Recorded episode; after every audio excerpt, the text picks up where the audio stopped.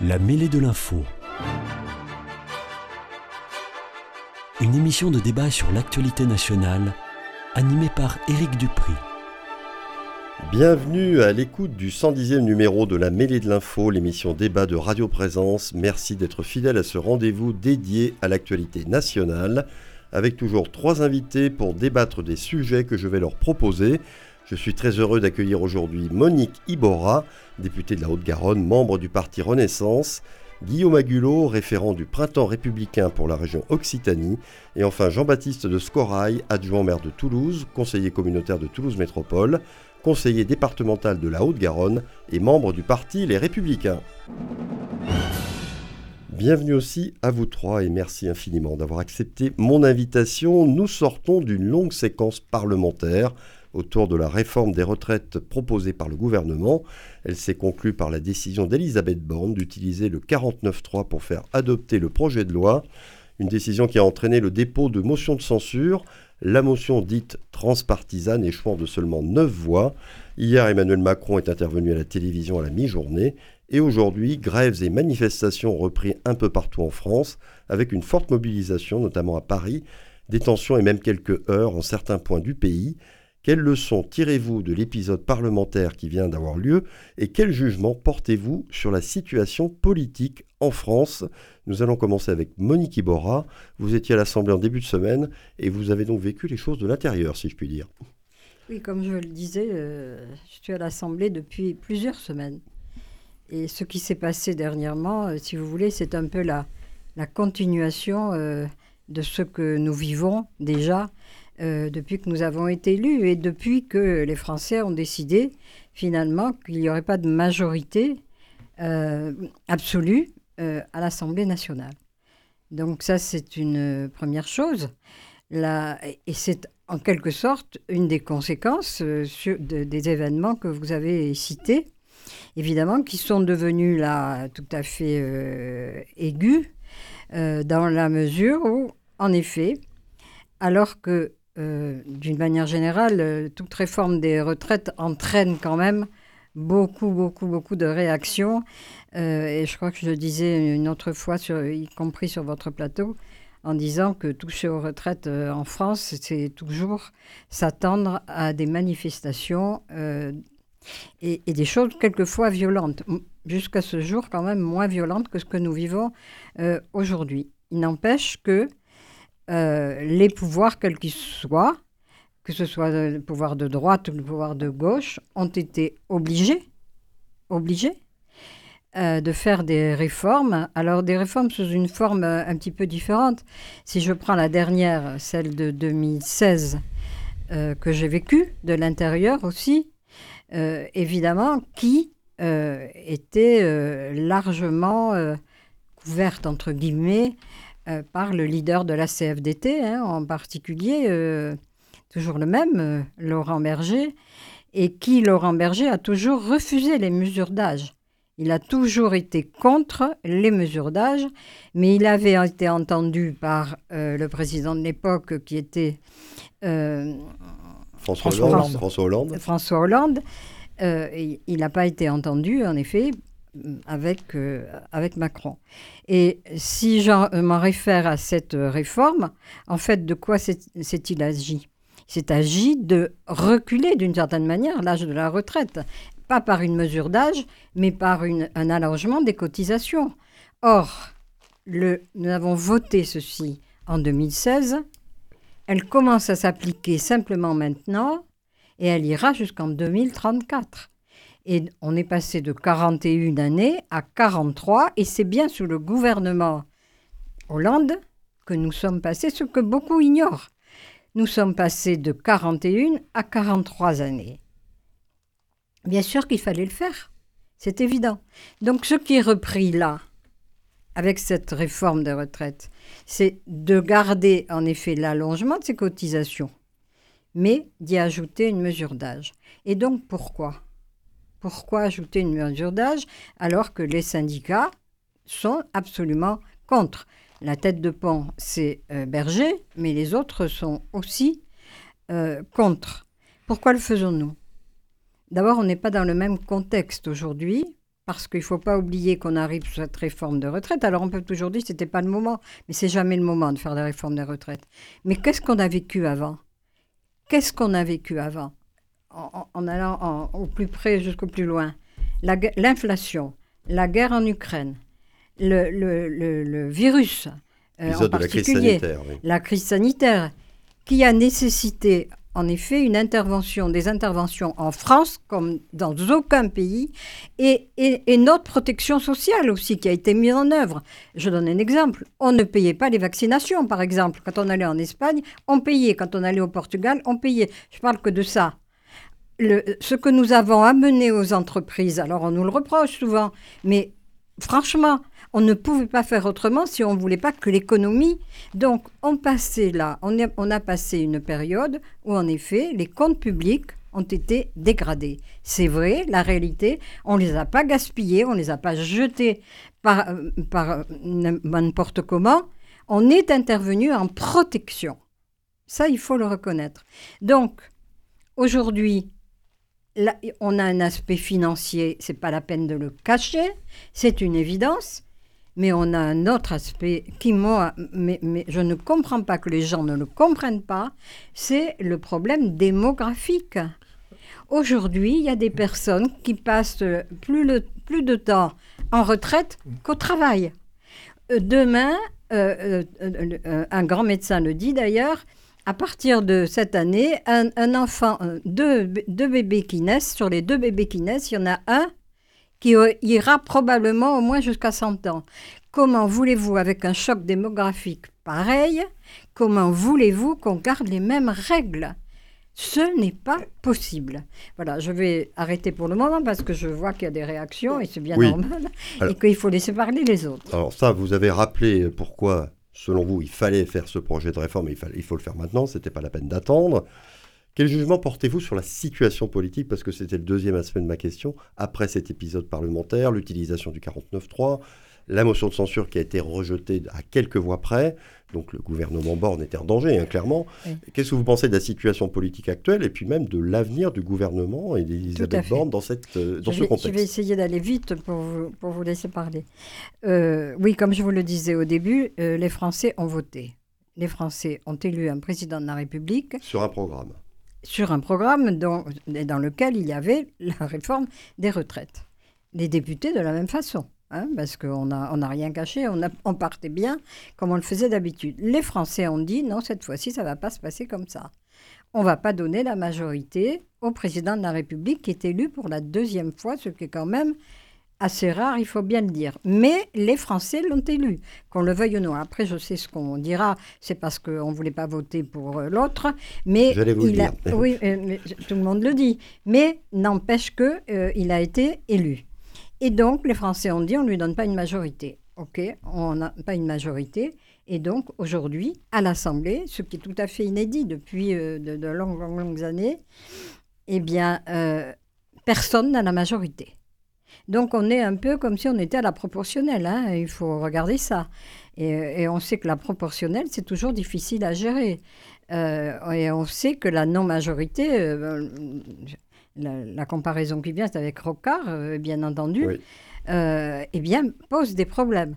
Pose des problèmes si on veut faire avancer. Et le, premier problème, quand on n'a pas de majorité, c'est l'immobilisme. C'est de dire on ne peut rien faire parce qu'on n'y arrive pas. Ou alors rentrer dans des, euh, dans des alliances qui peuvent apparaître d'ailleurs comme euh, des alliances euh, qui n'ont... Euh, contre nature, éventuellement. Absolument contre nature, et où les Français n'y comprennent plus rien.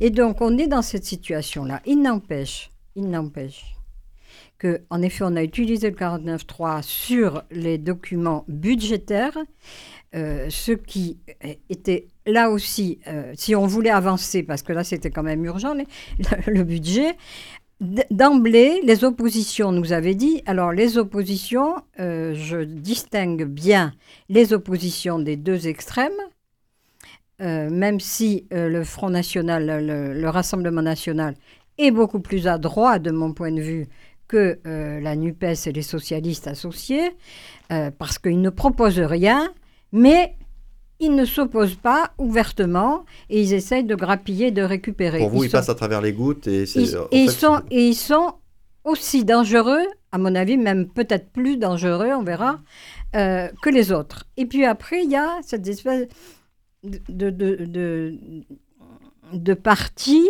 qui est bien euh, identifié normalement euh, à droite, LR, mais qui est en, souffrance, euh, entre guillemets, hein, euh, et, et en manque de leader, euh, c'est le moins qu'on puisse dire, et des socialistes qui, eux, alors eux, ils sont vraiment, jusqu'à présent en tout cas, la NUPS, la NUPS, la NUPS, et donc c'est l'extrême gauche, parce que c'est de l'extrême gauche qui a la main dessus. Voilà. Et puis, donc, nous, on est quelque chose de central avec lequel on a un président de la République qui a le droit, non seulement le droit, mais le devoir de faire voter ce pourquoi il a été élu. Donc, de- vous devez gouverner d'une manière ou d'une autre. Absolument. Et donc, au-delà du, du, du 49.3 qu'on a utilisé, en effet, pour euh, le document budgétaire, on est arrivé sur les retraites. Que s'est-il passé sur les retraites? On a négocié, on a la ministre, la première ministre, a négocié avec le groupe politique qui avait défendu pendant des années une réforme avec des mesures d'âge, et qu'il avait fait d'ailleurs en 2010, je crois. Donc, étant donné que notre volonté, c'était non seulement de passer la retraite, mais d'avoir une mesure d'âge, eh bien, on s'est tourné vers eux, bien entendu. Et donc, euh, ça a été, le, le groupe LR euh, à l'Assemblée, c'est un groupe qui apparemment n'a pas de patron. Et c'est un groupe qui euh, vient du fait que il y a eu des élections internes avec trois candidats et que Je- je- enfin, on va peut-être pas refaire l'hi- l'histoire Non, de l'élection. mais- Non, interne non, non, mais c'est Oui, juste- surtout que Parce que je veux dire, suis on, on est dans un débat, ce serait bien qu'on Non, puisse non. euh, Alors, quand attendez. même échanger sur, sur ces Euh, questions-là. Oui, non, ben je finis alors. terminer, bah, et après je vais donner la parole 12 aux 12 minutes représentants LR. non, la 12 seule chose- chacun, on va finir l'émission. hein. J'arrête. La seule chose que je veux dire, c'est que jusqu'à présent, on a passé tous les textes, ou pratiquement tous les textes. Et ça, il faut le noter. Ça, il faut le noter. Les retraites, eh ben, je reviendrai quand vous me donnerez la parole. Oui, oui. Je laisse mes- Alors, Jean-Baptiste Squaraille, on vient de parler des LR, mais d'abord, vous, votre regard sur la situation politique aujourd'hui en France. Alors déjà, bonjour à, à nos auditeurs. Euh, voilà, je suis ici euh, comme conseiller départemental, euh, les Républicains, et je, je parle en mon nom. Je le dis chaque fois parce que c'est important. Je ne veux pas que je ne suis pas là pour être le, le porte-parole des Républicains aujourd'hui. Bien sûr que la situation est très grave. Cette situation euh, est très grave parce que cette réforme, il fallait la faire. Oui, il fallait la faire, mais pas comme ça. Il fallait la faire parce que, et Madame Iboura l'a très bien dit, mécaniquement, on a un problème démographique en France. On vit plus, vieux et tant mieux, mais il y a moins de naissances. Donc il y a un moment où on voit droit dans le mur. Il fallait la faire d'une autre façon, avec plus de dialogue. Vous savez, moi je suis euh, un négociateur, je travaille dans la grande distribution et je négocie tous les jours. Une vraie réforme qui passe, une vraie négociation, c'est quand on arrive à trouver un accord entre deux personnes. Et moi, ce qui me scandalise, c'est euh, l'attitude effectivement de la Première ministre qui a terminé en disant on a, gagné, c'est une victoire. Non, ce n'est pas une victoire. Elle n'aurait pas dû dire ça, parce que là, elle est en train de, replonger les uns contre les autres, et on ne peut pas se permettre de dire que c'est une victoire quand on a une grosse partie de la France qui est dans la rue. Donc il y a un problème dans cette négociation, c'est que moi j'aurais préféré, et on en reparlera tout à l'heure du discours d'Emmanuel Macron, que Emmanuel Macron se penche sur les problèmes dont il a parlé hier dans son, discours, et que pendant ce temps continue cette discussion sur les retraites, parce que je pense qu'il y a manqué de discussion. Oui, il faut la faire, mais pas comme ça. Et le rôle des, des n'est pas d'apporter à Emmanuel Macron un soutien inconditionnel. Euh, ce qui est important, c'est que nous sommes là pour soutenir euh, les Français et la France. Quand une réforme est bonne pour les Français et pour la France, il faut participer et la voter. Il ne faut pas faire de l'obstruction pour faire de l'obstruction. Et euh, quand euh, la réforme est mauvaise, il faut être capable de dire qu'elle est mauvaise. L'avantage que l'on a, c'est qu'on est un groupe, euh, a un groupe LR qui effectivement, et, ça je le nie pas, il y, a un problème de leader en ce moment chez, les LR, et je pense que on est quand même un parti qui est libre et qui laisse aux gens la- l'attitude d'aller voter ou de voter la motion de censure. Ce qui est grave dans cette histoire, c'est que, et moi je suis serais satisfait que cette motion ne soit pas passée à titre personnel. Pourquoi? Même si je, je, trouve que cette loi est très mal ficelée. Pourquoi? Parce qu'on se retrouverait à l'heure actuelle avec euh, peut-être une dissolution, et, après, qu'est-ce qu'on fait? Un, pays ingouvernable. Euh, moi, je préfère avoir Madame Ibora comme députée que l'extrême gauche. Et là-dessus, je serai toujours euh, intraitable avec ceux qui veulent s'allier avec l'extrême gauche, parce que l'extrême gauche est en train de détruire le pays. On le voit dans les manifestations, etc. Alors que euh, on devrait plutôt être dans le dialogue. Et je pense que là, M. Macron a fait une faute, ou son gouvernement, Madame Borne, de ne pas dialoguer assez. Et ça, je le regrette. Alors, on reviendra après sur les déclarations d'Emmanuel Macron hier lors de sa prise de parole à la télévision. Vous, Guillaume Agulot, quel regard vous portez sur l'épisode parlementaire qui vient d'avoir lieu et la situation politique qui en découle? Ben, L'épisode parlementaire, il est à l'aune de la situation euh, politique dans ce pays, c'est-à-dire que nous sommes effectivement dans une crise qui est grave, et à force de le dire, elle va finir par l'être réellement, c'est-à-dire qu'elle risque peut-être même de devenir euh, irréversible, en tout cas dans sa forme et dans son mode de fonctionnement euh, actuel. Euh, on est effectivement dans un système aujourd'hui qui est totalement verrouillé par les, euh, extrêmes, qu'ils soient de gauche ou qu'ils soient de droite, euh, et qui tétanise l'ensemble du fonctionnement. Pourtant, si, je regarde les chiffres, proprement dit l'extrême gauche ou proprement dit l'extrême droite dans ce pays, ça ne représente pas la majorité, ça représente à peine une minorité qui pourrait être éventuellement de, de blocage, et encore, c'est même pas sûr. Mais c'est tous ces groupes qui gravitent autour, parce qu'ils sentent qu'ils ont besoin euh, de cette appartenance ou de cette apparence-là pour exister, pour vivre, pour avoir enfin un écho, puisque il semblerait aujourd'hui, je ne sais pas pourquoi, mais il semblerait aujourd'hui dans ce pays qu'on ait le sentiment que tant qu'on n'est pas dans l'opposition frontale par principe, nature et essence, on n'existe pas. Ça veut dire qu'on est aujourd'hui dans un pays où les gens se dressent les uns contre les autres, où on a l'impression que à partir du moment où quelqu'un n'est pas d'accord avec moi, alors il est contre moi.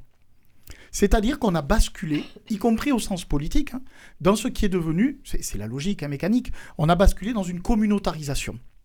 La communautarisation, c'est pas les communautés. Euh, des communautés, effectivement, dans la communauté nationale, il y a la communauté nationale dans son ensemble, et puis il peut y avoir des communautés dans lesquelles les gens peuvent se reconnaître. Moi, je me reconnais plus dans telle communauté que dans telle autre. Moi, je suis plus, euh, voilà, moi, je suis de gauche, viscéralement, je suis universaliste, je suis laïque.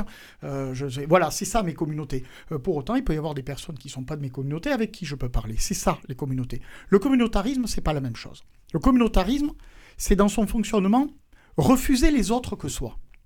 Refuser les autres que soi. Ceux qui ne pensent pas comme moi sont contre moi. Et s'ils sont contre moi, alors rien n'est entendable, rien n'est possible, parce qu'ils représentent une menace.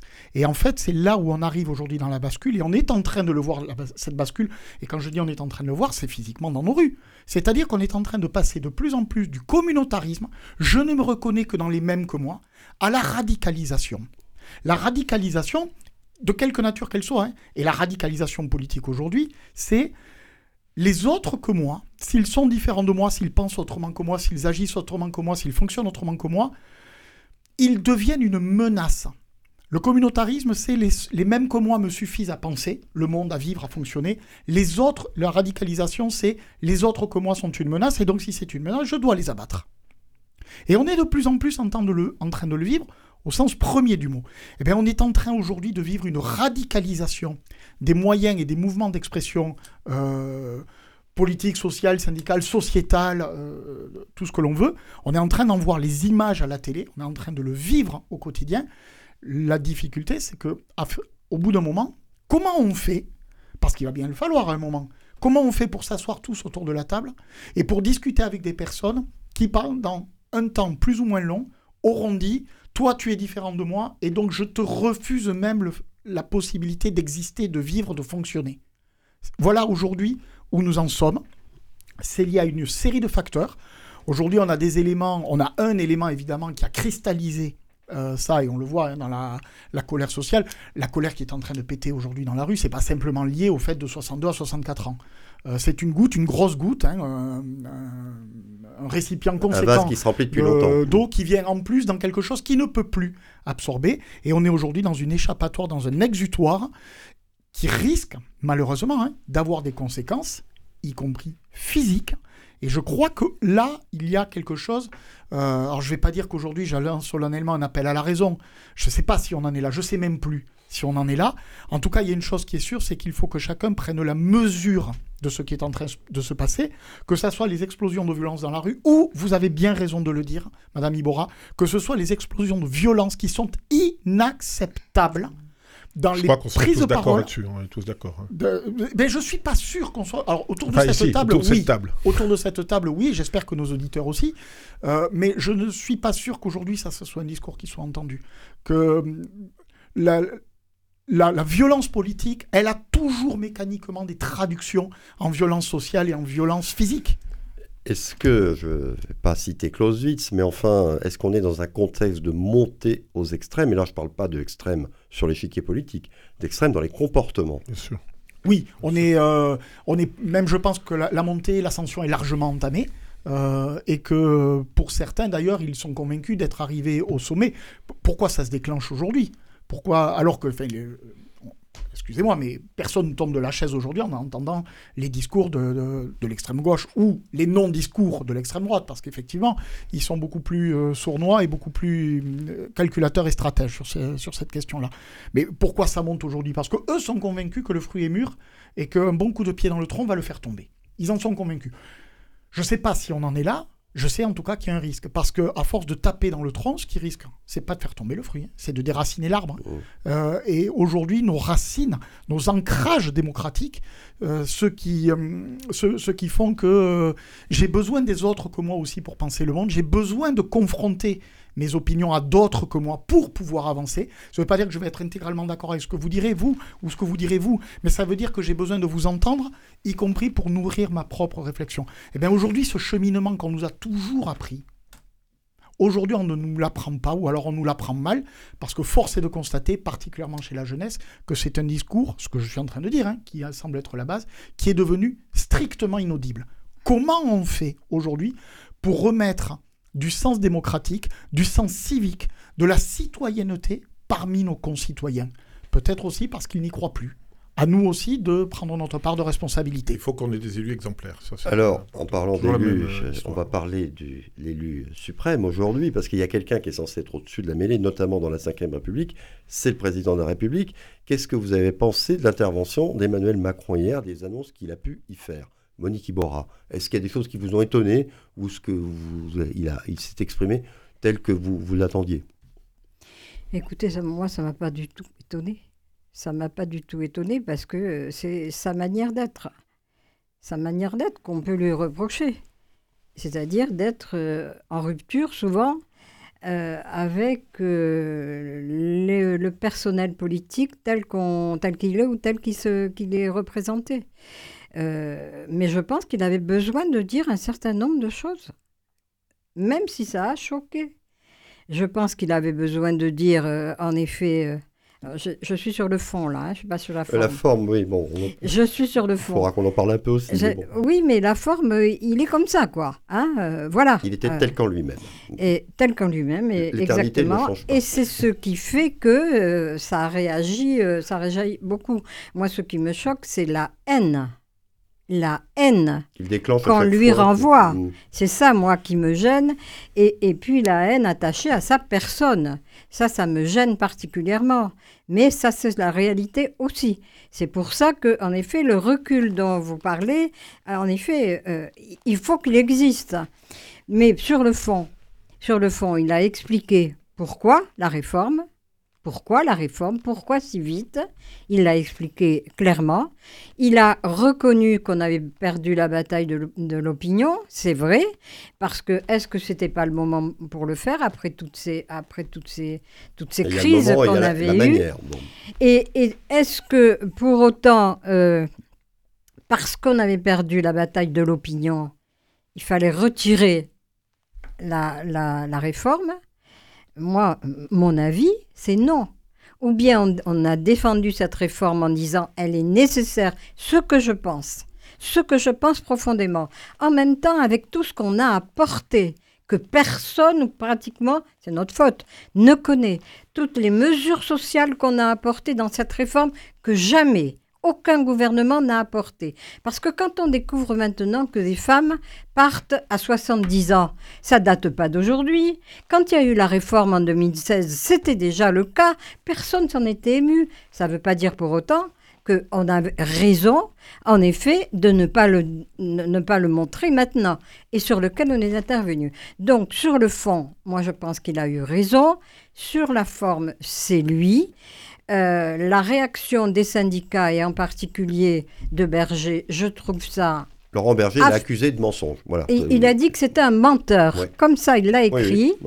Euh, donc, je trouve que là, ça dépasse, ça dépasse tout, parce que lui qui apparaissait comme quelqu'un de plutôt raisonnable, qui pouvait dire les choses et qu'on pouvait entendre, là, il se met dans le sillon.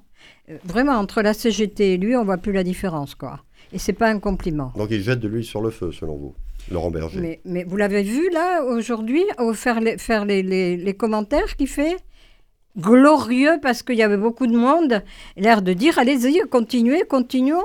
Et, et, il a avancé des arguments, des arguments qui sont des arguments d'insurrection. Alors, on reviendra à insurrection. Euh, Emmanuel Macron a employé un autre terme. Jean-Baptiste de Scorail, vous, euh, qu'est-ce que vous avez pensé dans l'ensemble de l'intervention d'Emmanuel Macron euh, Et du ton aussi qu'il a pu employer?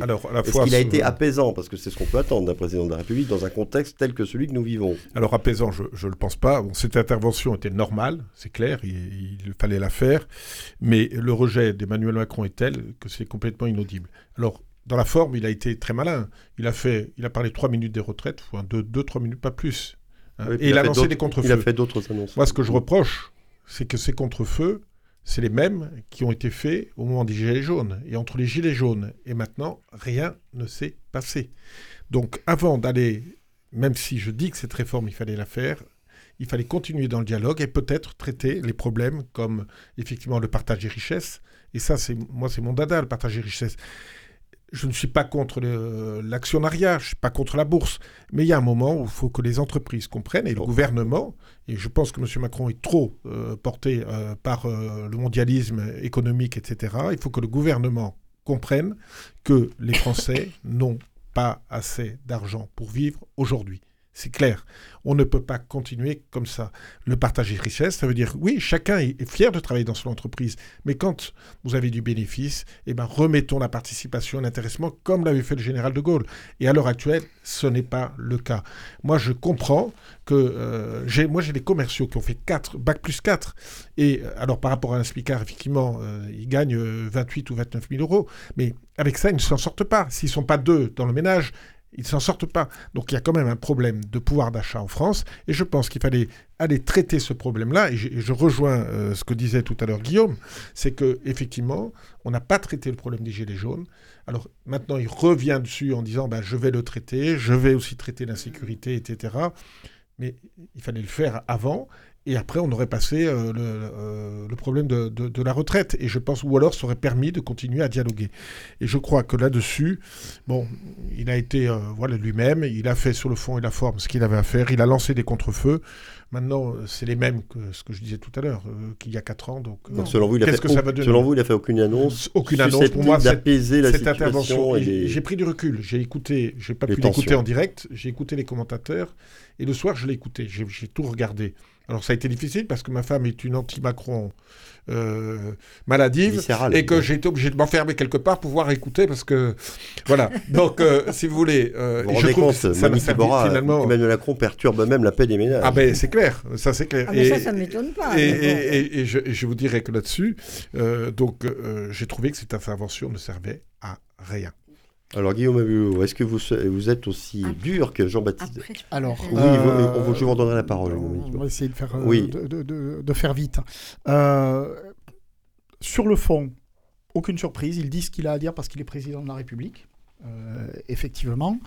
donc je ne suis absolument pas surpris c'est pas, je veux dire, après toute la séquence parlementaire euh, et de manifestations et de protestations qu'on a vécues, euh, qu'il allait arriver devant les médias pour dire oui, effectivement, euh, c'est pas comme ça qu'il faut faire et je retire le projet. Donc sur le fond, aucune surprise. Je suis un peu surpris, moi, sur la forme, non pas tant par ce qu'il a dit que par ce qu'il n'a pas dit.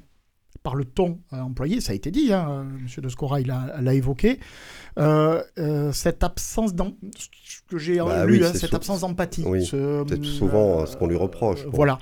là, c'était peut-être poussé à un degré encore supérieur.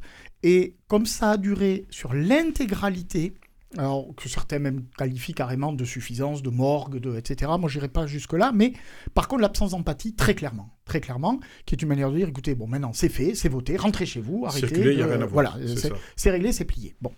Euh, moi, pour moi, en plus, le choix d'avoir, tout au long de cette intervention, utilisé cette manière de s'adresser aux Français, en plus, pour moi, là, je ne pense pas qu'on soit uniquement dans la personnalité d'Emmanuel Macron, peut-être en partie. En tout cas, pour moi, clairement, on est dans une décision éditoriale.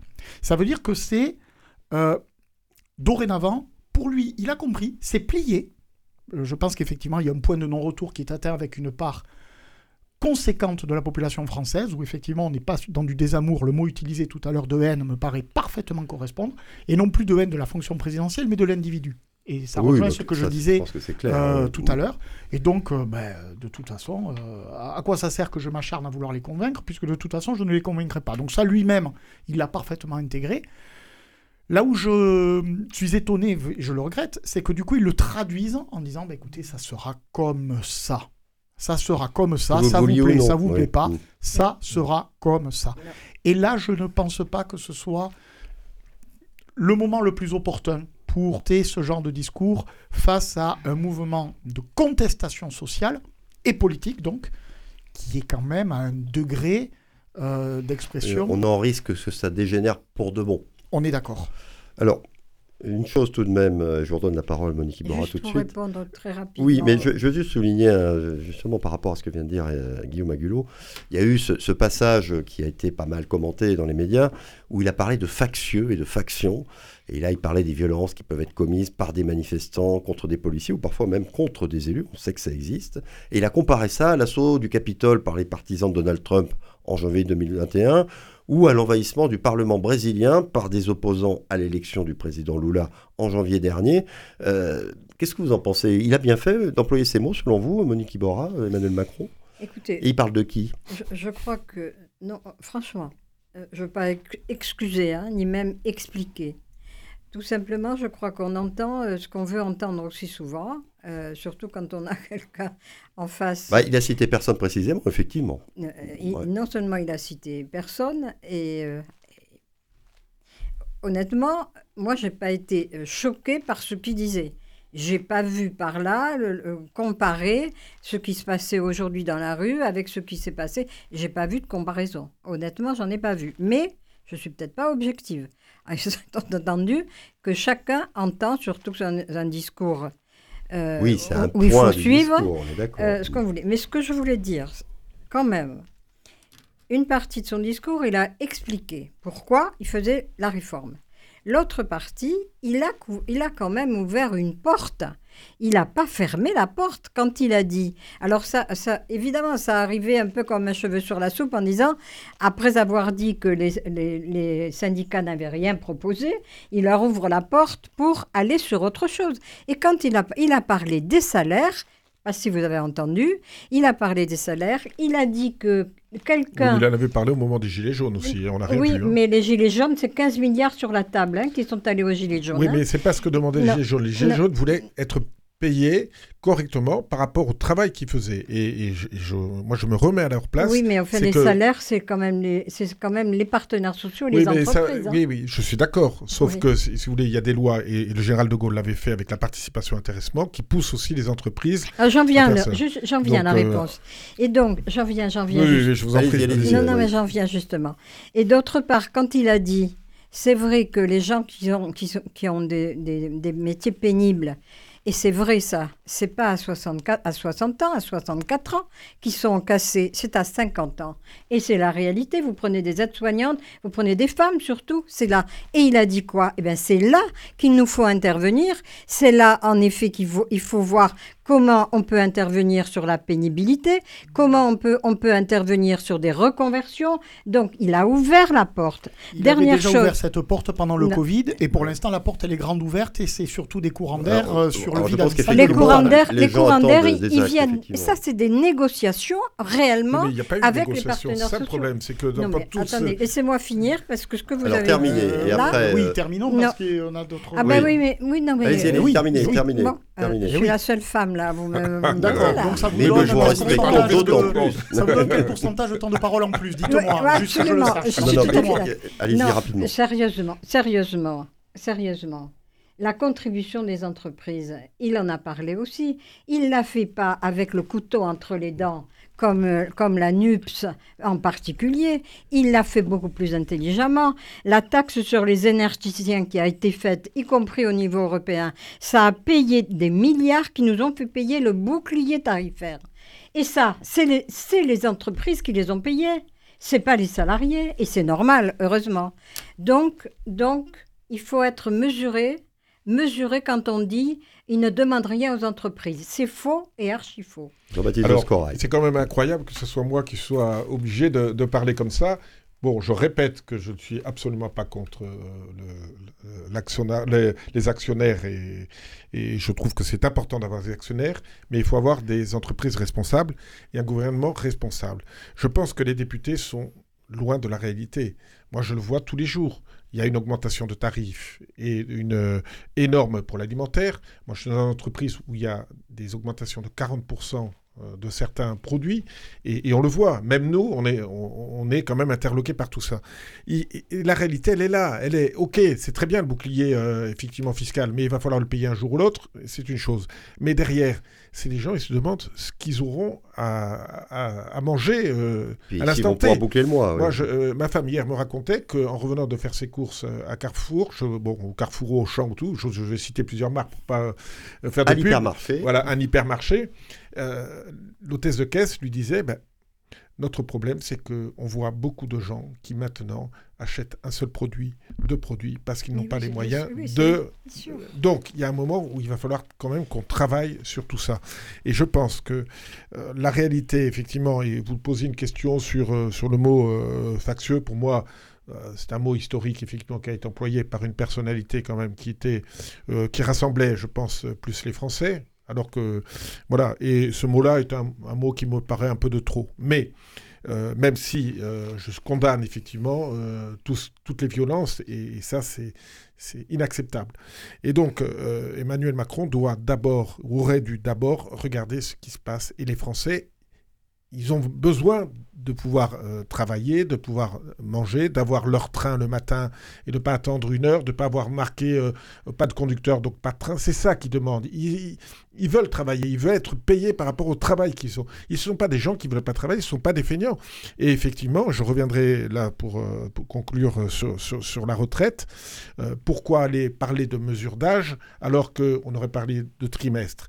On aurait parlé effectivement d'une limite d'âge euh, à 64 ou 65 ans, mais avec euh, un certain nombre de trimestres qui permettaient aux gens de partir pour certains plus tôt, d'autres pouvoir continuer ou- à taux plein.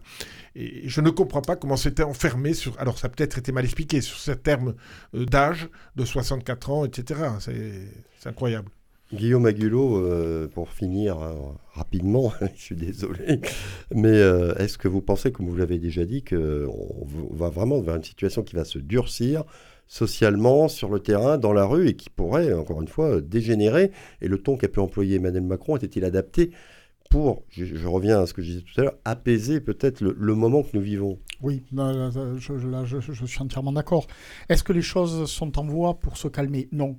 D'abord parce que la situation est est, Euh, l'inflation qui continue d'augmenter, les problèmes euh, économiques qui continuent de, euh, de s'aggraver, les difficultés sociales, mais il y a au- au-delà de ces éléments qui sont des éléments formels, factuels, mesurables, quantifiables, il y a également le ressenti. Et le ressenti, on ressort de cette séquence-là euh, très très lourde, hein, très très pénible, on ressort avec globalement un ressenti majoritaire, très majoritaire dans la population française, qu'ils ont été floués, qu'ils ont été manipulés, qu'on leur a menti. Euh, et c'est ce ressenti-là qui, j'allais dire, presque va peser au moins autant, si ce n'est plus, que sur des indicateurs économiques qui sont euh, vérifiables à l'instant T. Sauf qu'il y a les deux. Et que s'il y a les deux et que les deux ne vont pas euh, se, se- se- se limiter, moi je ne vois pas aujourd'hui d'échappatoire. Aujourd'hui je suis relativement et pas que relativement d'ailleurs, je suis assez pessimiste par rapport à une évolution possible, probable du fonctionnement politique dans notre pays, qui est quand même censé être la base de la démocratie. Quand j'entends des députés, des députés NUPS, qui viennent expliquer que utiliser le 49.3, qui sauf si je délire plein tube, est écrit dans notre Constitution. La Constitution, c'est le socle. Quand ils disent que c'est utiliser le 49.3 est inconstitutionnel, illégal, illégitime, mais sur quoi est-ce qu'ils font de la légitimité? Les courses en sac? Enfin, je sais pas. Non, mais comment peut-on objectivement euh, prétendre poser les règles d'un débat démocratique en venant utiliser et attiser des rancœurs, des haines, euh, et des violences, en sachant parfaitement ce sur quoi ça va, déboucher? Maintenant, le problème, il est des deux côtés. Euh, n'oublions jamais, hein, vous avez demandé si Emmanuel Macron avait jeté de l'huile sur le feu. Euh, possible. Possible que les députés NUPS, dans ce que je viens d'expliquer par exemple, également jettent de l'huile sur le feu. Possible. N'oublions jamais que quand on jette de l'huile sur le feu, le problème, c'est le feu. C'est pas l'huile. C'est que si c'est grave, c'est qu'il y a déjà il y a le, feu. le feu. Et que peut-être euh, de vérifier si chacun a bien un bidon d'huile suffisant ou une mesure d'huile pas trop dangereuse en plus, peut-être qu'il faudrait arrêter de regarder ça et regarder le feu. Il y a le feu aujourd'hui à la démocratie française et je pense que tant qu'il n'y aura pas de prise de conscience collective, eh ben ça va continuer de brûler. On va finir là-dessus. Euh, quand on sort du projet de loi de réforme des retraites, il est maintenant entre les mains du Conseil constitutionnel qui a la possibilité de le remettre en cause, même partiellement. Sur le terrain social, on peut s'attendre à d'autres mobilisations dans les jours et les semaines à venir. Quant à nous, nous allons euh, vous abandonner une vingtaine de secondes, le temps d'une petite pause. Restez bien à l'écoute de Radio Présence. À tout de suite.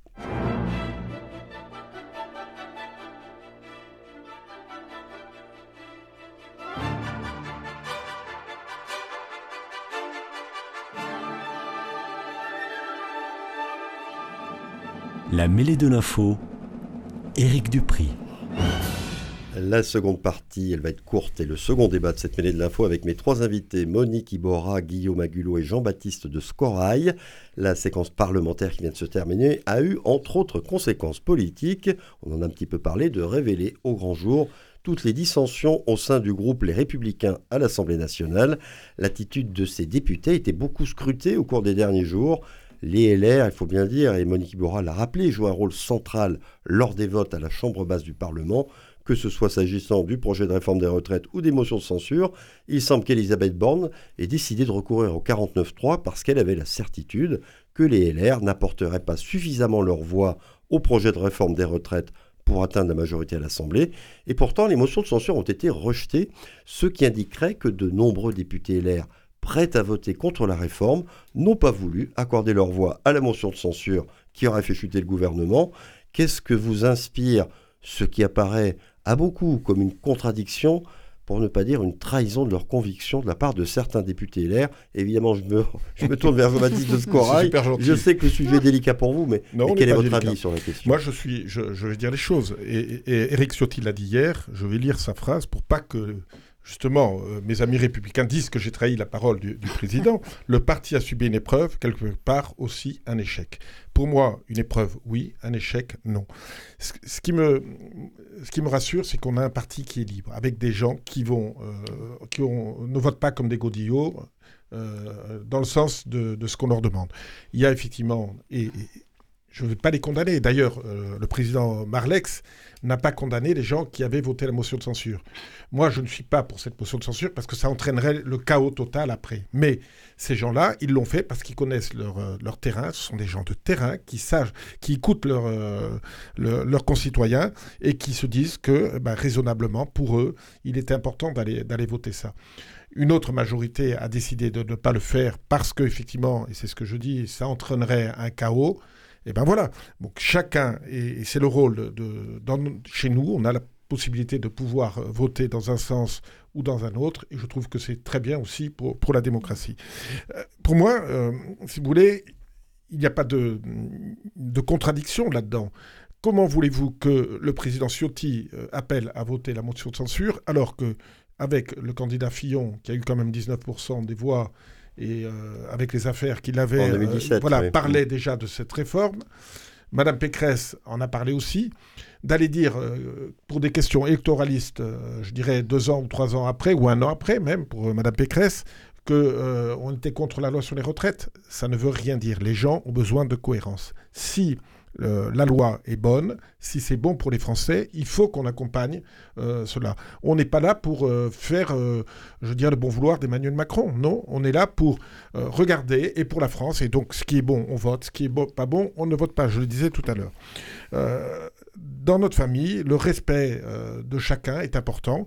Donc, effectivement, euh, on peut se dire qu'est-ce qui va se passer maintenant. Je pense que... Pour vous, ça ne va pas laisser de traces à l'intérieur du parti Bien sûr que ça va laisser des traces. Ah, bah maintenant, on va voir la suite. On va voir ce que va faire Emmanuel Macron. Et je suis totalement contre le fait que euh, Emmanuel Macron dise ben, on va essayer, à sa, à, sa, première ministre, essayons d'élargir effectivement notre, euh, notre Assemblée ou notre gouvernement pour encore euh, faire venir euh, des gens qui étaient républicains chez. Moi, je suis absolument contre. Et d'ailleurs, il a fait des appels du pied. Je crois que Jean-François Copé a, a, dit aujourd'hui qu'il appelait un grand rassemblement. Moi, je ne veux pas faire un grand rassemblement avec Emmanuel Macron pour la politique nationale. Au niveau national, il est hors de question parce que j'estime que Emmanuel Macron et le président, pas de tous les Français, il a été élu démocratiquement et je le respecte. Mais à l'heure actuelle, il est en train de diviser les Français, qu'ils soient de droite ou de gauche, d'extrême droite ou d'extrême gauche. Et donc ça, je ne peux pas l'accepter. Et donc, pour moi, on est républicain, on doit le rester. Maintenant, on a vu que des gens, euh, pour, je dirais, euh, des questions électoralistes, sont partis, y compris dans notre propre camp. Euh, moi, l'avantage, c'est que ceux qui sont partis pour n'aller dans aucun parti, je les respecte. Et je trouve ça très bien. Mais ceux pour des questions électoralistes, sont partis parce qu'ils se disent ah le vent tourne vers M. Macron en rejoignant effectivement le maire du Havre, ça je le condamne et je trouve que euh, c'est pas normal parce que on trahit euh, les électeurs des Républicains. Donc je pense que ça laissera des traces, mais il va falloir travailler. Pour vous, il n'y a pas de risque d'implosion du parti hmm. après cet épisode. Alors je ne suis pas Madame Soleil ou Madame Irma, ah mais, vous êtes à l'intérieur. Mais, mais je pense qu'on est assez raisonnable pour à la fois, et d'ailleurs c'est pour ça qu'il n'y a pas une chasse aux sorcières, et, Anna Marlex a eu raison, Olivier, pardon, Alain c'est son père, Olivier a eu raison effectivement de ne pas faire de chasse aux sorcières et d'être capable d'accepter que des gens aient une autre position. Euh, même si, je le répète, cette position était quand même euh, hasardeuse parce que ça aurait pu entraîner après euh, un, un, pays ingouvernable. Mais pour vous, Eric Ciotti tient encore ses troupes, selon vous? Alors, est-ce qu'il avait l'air de remettre en cause Monique Eric Ciotti tient ses troupes. je vais faire de la politique politicienne. bon, c'est mon patron, je le respecte.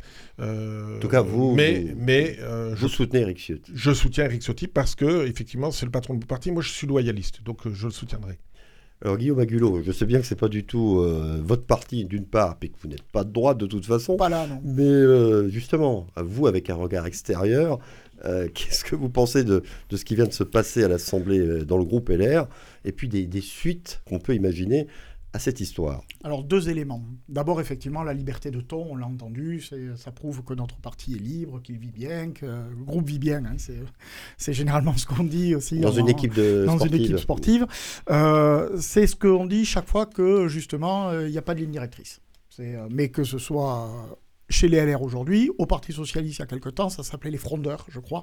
Et la marque de fabrique dont on expliquait, c'était. Moi, je, connais, je connais une partie des députés, ce ne sont pas des Frondeurs. Peut-être euh, euh, qu'il y en a, mais globalement, c'est des députés qui sont quand même assez euh, loyalistes. Mais, la, la, logique reste, la logique reste la même dans le fonctionnement interne. C'est-à-dire que, en fait, ça pose quoi comme problème? Ça pose le problème du leadership, tout simplement. Et ça, c'est donc le, premier point, c'est que quand on dit euh, c'est la liberté de ton, c'est, euh, je, veux dire que voilà, personne n'est dupe en réalité de, c'est bien tenté, mais personne n'est dupe de, de ce qui se passe derrière. ça, c'est. Le, deuxième point, par contre, c'est est-ce que LR risque d'imploser euh, suite à ça? J'y crois pas une seule seconde. Pourquoi? Parce que poser la question dans ce sens-là, ça voudrait dire attention, voilà la cause. La cause, c'est un groupe parlementaire qui ne s'entend pas, qui est fracturé, qui ne sait pas trop. Oui, personne n'a été pointé du doigt, euh, effectivement. Non, mais tant mieux. Euh, sauf que pour moi, ça, c'est absolument pas une cause. C'est-à-dire que ça ne vient pas d'arriver, c'est la conséquence. Le fait que personne, euh, qui n'ait pas de ligne directrice au sein de, de LR, c'est la conséquence mécanique de l'état dans lequel est LR depuis un temps certain, voire un certain temps. Non, mais ça, je, le, je ne le nie pas. Hein. Et comme ça n'a pas implosé depuis, euh, depuis quand même là encore un temps certain ou un certain temps, je vois pas pourquoi ça imploserait plus maintenant. qu'avant. Chacun est content d'avoir une étiquette, un chapeau là-dessus. Chacun de suite euh, réaffirme immédiatement son soutien à, au président euh, Ciotti, et chacun rajoute instantanément ce que vous venez de faire à l'instant, le mais qui veut tout dire. Le oui, je, suis, euh, je, soutiens mon président par loyauté, mais voilà. Et, je pense qu'on est dans un fonctionnement aujourd'hui de, de, de, groupe parlementaire, mais plus généralement de parti politique à LR, qui est dans le oui mais, euh, c'est pas sur un oui mais qu'on arrive à fonder un projet, une majorité, une adhésion, une adhésion, un sentiment d'appartenance et une fédération des énergies. Et ça veut dire que, pour le dire très clairement, hein, 2027 euh, a déjà commencé, mais c'est pas que chez LR. Hein. 2027 et euh, voilà, euh, ça y est, tout le monde a déjà son calendrier. mais bien évidemment, tout le monde a déjà son calendrier très très précis en, en tête là-dessus. Moi, là où ça m'inquiète quand même un petit peu, c'est que ça veut dire qu'on a quand même là une droite de gouvernement qui apparaît totalement fracturée, totalement divisée, incapable de s'entendre, ne serait-ce que sur le socle un projet de retraite comme celui-là, effectivement, moi, vu de l'autre côté de l'échiquier politique, je ne sincèrement, hein, tel que le projet était posé sur la table, je ne comprends pas que le groupe LR ne l'ait pas voté comme un seul homme. Ou comme une le, seule le groupe LR, et d'ailleurs le Sénat a été exemplaire, a apporté un certain nombre de, de, de réflexions par rapport à ça, et, qui ont, et qui ont amendé, amendé et je trouve ça euh, très bien. Et, responsable. Et responsable. Et, responsable. Donc voilà, on est aujourd'hui sur cette situation-là qui me paraît quand même à moi un petit peu baroque à ce niveau-là. Euh, je pourrais m'en amuser. Je pourrais effectivement dire ah ben on a suffisamment subi nous dans mon cas chacun son maintenant tour, chacun son tour. non, je m'en amuse absolument pas parce que justement ça veut dire que si ce sont les blocs de gouvernement, que ce soit de droite ou de gauche de gouvernement, qui sont en train de s'effriter, de s'étioler, on sait toujours derrière à qui euh, ça, ça, vient. Les extrêmes, et particulièrement l'extrême droite hein, dans ce cas-là, les extrêmes viennent toujours au chevet euh, d'une démocratie malade, et c'est rarement pour prendre de ces nouvelles. Et, je vous rejoins là-dessus. Vous savez, euh, moi, mon entourage, les jeunes que je, côtoie, etc., me disent Tu es devenu macroniste. Je ne suis absolument pas macroniste. Je l'ai dit et je le redis. Mais le problème, c'est qu'ils euh, ne comprennent pas effectivement qu'on euh, on doit euh, peut-être aider aussi la France à s'en sortir en votant des projets qui nous semblent meilleurs aller, dans le bon sens. et aller dans le bon sens. Monique oui. pour terminer. Oui, moi je crois que, en effet, on n'a pas beaucoup parlé du Sénat et, évidemment que le Sénat a été, si vous voulez, dans une position moins électoraliste que n'a été les, les, députés de LR. C'est évident. C'est évident. Et quand aujourd'hui euh, ils, disent, euh, bon, finalement, euh, ben, tout le monde est beau et tout le monde est gentil dans notre groupe, il n'y a pas de problème. non, il y a eu des frondeurs. alors, est-ce un problème de génération? Est-ce un problème électoraliste pour certains d'entre eux? Mais dans ce groupe LR, quand même, il y en a qui ont tenu. Il y en a qui ont tenu, qui sont pas allés, ils sont à peu près 40 qui ont tenu. Euh, et donc ceux qui sont allés ailleurs se mêlaient aux voix à la fois du Front National et de l'extrême gauche. D'ailleurs, il y a un petit lotois là, euh, quand même, que je ne vais pas citer. Enfin, d'abord, il n'est pas, pas à son premier coup politique. Il a l'habitude de les faire. Euh, on le connaît quand même. Et d'autre part, d'autre part, honnêtement, on ne peut pas dire euh, qu'il n'a pas dynamité les choses, il les a dynamitées, parce qu'il a voulu les dynamiter. Alors je ne sais pas ce que ça laissera comme trace. Et finalement, pour nous, si vous voulez, c'est pas très important. On sait qu'on en a... Non, non, on sait qu'on en a 40. Parce que quand même. On, on sait qu'on en a 40 sur lesquels on peut compter, parce que si on n'avait pas compté sur eux, ils, n'auraient pas voté. Donc, évidemment, et quand, quand euh, aujourd'hui euh, Malex ou, euh, ou Ciotti dit bon, ben, chez nous c'est libre, euh, le problème c'est qu'ils n'ont pas intérêt à diminuer le nombre. Ils sont déjà pas très nombreux. Autant, autant dire que finalement, parce que sinon ils en perdraient. Et donc ils perdraient en, plus du pouvoir. Donc moi je veux bien. En tout cas, ceux qui ont été clairs et nets, moi j'ai aucun problème avec eux On verra si on peut continuer à travailler avec eux ou pas. Mais en tout cas, euh, on ne peut pas dire qu'il n'y a pas eu de la dynamite qui a été mise dans ce groupe LR à l'Assemblée nationale. C'est pas vrai. Jean-Baptiste moi, sur ce que vient dire je ne peux pas euh, accepter quand euh, Madame Iboura dit on peut compter sur euh, 40 députés. Non, nous, euh, je le répète et je le dis, nous sommes pour la France et pour les Français. Et, et donc on n'est pas là pour servir la soupe Ah non, euh, mais du parti d'Emmanuel veux, Macron. je veux pas dire ça. Je veux dire qu'on se mette d'accord sur des projets. Ah ben s'il y a des projets sur lesquels on peut se mettre d'accord Ah, et ben qui sont bons pour la France, il n'y a pas de Eh problème. ben voilà, Après, ça dont je euh, parle. hein. voilà, donc, euh, mais euh, si vous voulez, donc, euh, je préfère que vous me le disiez comme ça parce qu'effectivement, c'est parce que j'avais compris. Mais Ah, moi, non, je ne veux pas non. donner la soupe à, Alors, Moi, je- je- ju- juste un point aussi par rapport à qui a voté avec qui, qui s'est allié avec qui. Ouh là là, ils se sont alliés avec les voix de l'extrême droite et c'est scandaleux et du coup, par principe, nature et sens, ça devrait être refusé. J'attends de voir et j'avoue avec une certaine gourmandise quelle sera la position des députés du Rassemblement national, de LR et de Renaissance. Donc vous, sur les différents volets du projet, puisqu'on a appris que ça allait être saucissonné en plusieurs morceaux, hein, sur les différents projets du, euh, sur les différents votes, les différents morceaux du projet de loi sécurité immigration, et on va voir qui va voter Avec avec, qui. qui. Ouais. Et à ce moment-là, Madame Ibora, nous reprendrons cet échange et on verra si vous avez Eh bien, la même indignation. Eh bien, on verra. Eh bien, on verra. On devrait le voir Et je ne parle pas que des voix de l'extrême droite, je parle aussi des voix de l'extrême gauche. hein. Je suis pas convaincu que l'extrême gauche vote sécurité Non, non, immigration. non, non. Mais Je je, vous sais pas, je suis non. pas à leur place. C'est Je vous- pour- je pour- vous pour parle des retraites. On, verra ça une autre des- fois. Je vous parle des retraites, Je suis obligé d'arrêter l'émission maintenant. Nous sommes arrivés au terme de ce 110e numéro de la mêlée de l'info, ma foi très animé. Merci beaucoup d'y avoir participé et débattu dans les règles tous les trois. Vous avez été parfois vous. un peu long, mais c'est pas grave, ça fait partie du jeu. Tous mes remerciements à Coraline Camebra qui a réalisé cette émission. Podcast disponible et téléchargeable dès maintenant sur le site de Radio Présence. Merci à vous tous de votre fidélité. Rendez-vous jeudi prochain. À bientôt.